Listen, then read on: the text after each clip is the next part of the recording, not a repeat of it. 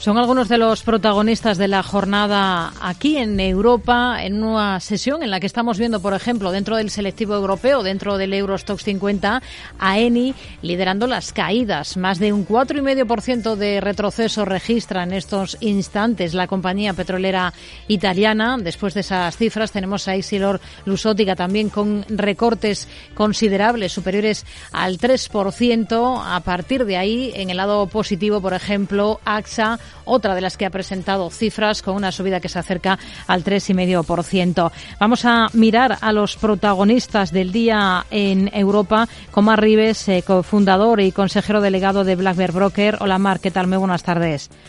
Muy buenas tardes. Bueno, es un día, lo hemos contado, con una auténtica balacha de presentación de resultados. Por ejemplo, protagonismo en el sector telecos, no solo para Telefónica aquí en España. También hemos visto cómo en las últimas horas ha presentado cifras Deutsche Telekom, su comparable alemana, que ha superado los 8.000 millones de beneficio en el último año tras casi duplicar sus ganancias. Eh, no sé cómo ha visto esos números y, sobre todo, qué potencial le ve a este valor en bolsa. Sí, la verdad que los resultados de las compañías de telecomunicaciones están siendo muy positivos, especialmente Deutsche Telekom, que sigue en su proceso alcista de largo plazo en la cotización, demostrando que los resultados son claramente del agrado del mercado y que todas las decisiones que está tomando la compañía repercuten en una mejora clara de los márgenes y de la rentabilidad de la misma. De momento es una de las compañías que mejor lo hace del mercado alemán y claramente es un, mantener en cartera.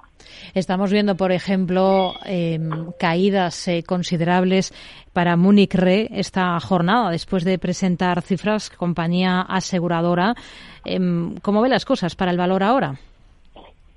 Sí, en este caso lo que vemos es un ajuste. El valor venía con una fuerte subida, descontando un escenario muy positivo para los resultados y lo que estamos viendo es que las compañías que descuentan un tono muy positivo para los mismos, luego cuando los resultados flojean un poco, no están a la altura de lo que se espera o superan incluso las expectativas, lo que vemos son correcciones importantes. De momento lo cuadraríamos dentro de un proceso correctivo, nada más que eso, y, bueno, aprovecharíamos las correcciones en caso de haberlas para recomprar acciones de, de, la aseguradora. Y en Exilor Lusótica, que está entre las más penalizadas del día en la bolsa francesa, también después de sus cifras.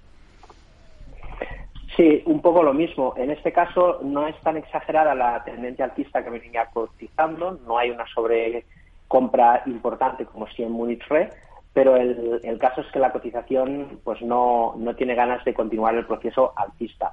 Mientras no se pierdan los 164, interpretaremos que los resultados pues bueno, tampoco influyen de manera muy negativa, puesto que es el soporte que complicaría el escenario técnico en Esilor Lusótica.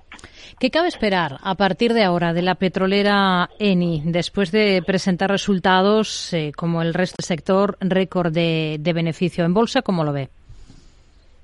Sí, otra de las compañías que entraron en una fase de distribución, lo cierto que los resultados complican este intento de subida libre que había emprendido hace dos semanas y devuelven en zona lateral a la cotización.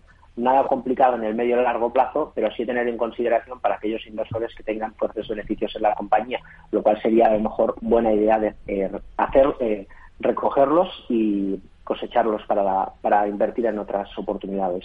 Solveig es otra de las protagonistas del día por sus eh, cifras. Eh, técnicamente, ¿cómo está ahora mismo el valor, Marc?